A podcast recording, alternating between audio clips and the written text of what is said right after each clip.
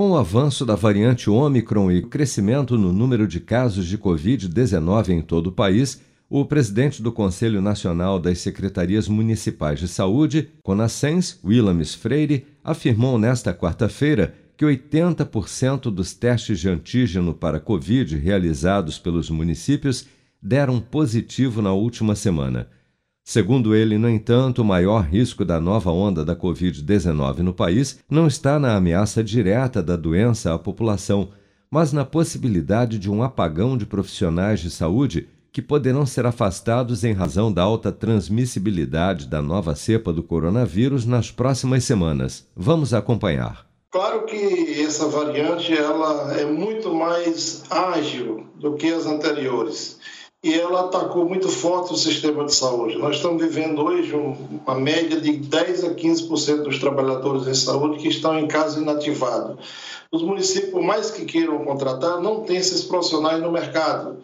Os serviços estão todos lotados porque nós estamos vivendo um momento onde não é só enfrentar a Covid, nós temos uma epidemia interna de gripe, de síndrome gripal, de arbovirose, de enchentes e diversos problemas regionais.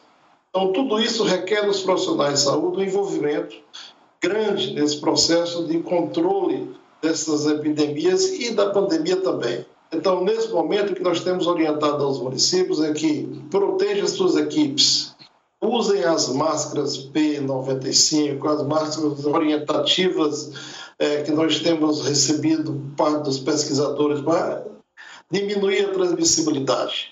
Que nós possamos ter o mínimo de profissionais possíveis afastados do serviço, porque nós não sabemos como será o comportamento nos próximos 10, 15 dias dessa pandemia no país. E se nós tivermos um grande número de profissionais afastados do serviço será muito difícil para nós enfrentarmos, porque nós não temos como repor esses profissionais e corremos o risco de ter leitos de UTI suficientes, leitos clínicos suficientes, consultórios abertos, material e equipamento, não temos mão de obra para poder atender a população. Segundo dados do Ministério da Saúde, o Brasil registrou nesta terça-feira 338 mortes e 204 mil 854 novos casos de Covid-19, o maior número de diagnósticos da doença no período de 24 horas de toda a pandemia. No total, o país já soma 621.855 óbitos relacionados à Covid-19 desde a primeira morte confirmada em março de 2020. Até amanhã desta quinta-feira, 162.582.211 pessoas ou 76,2% do total da população do país, já haviam recebido a primeira dose de vacina contra a Covid-19, sendo que destas, 147.738.126, ou 69,3% dos habitantes do Brasil, também já foram imunizados com a segunda dose ou dose única contra a doença.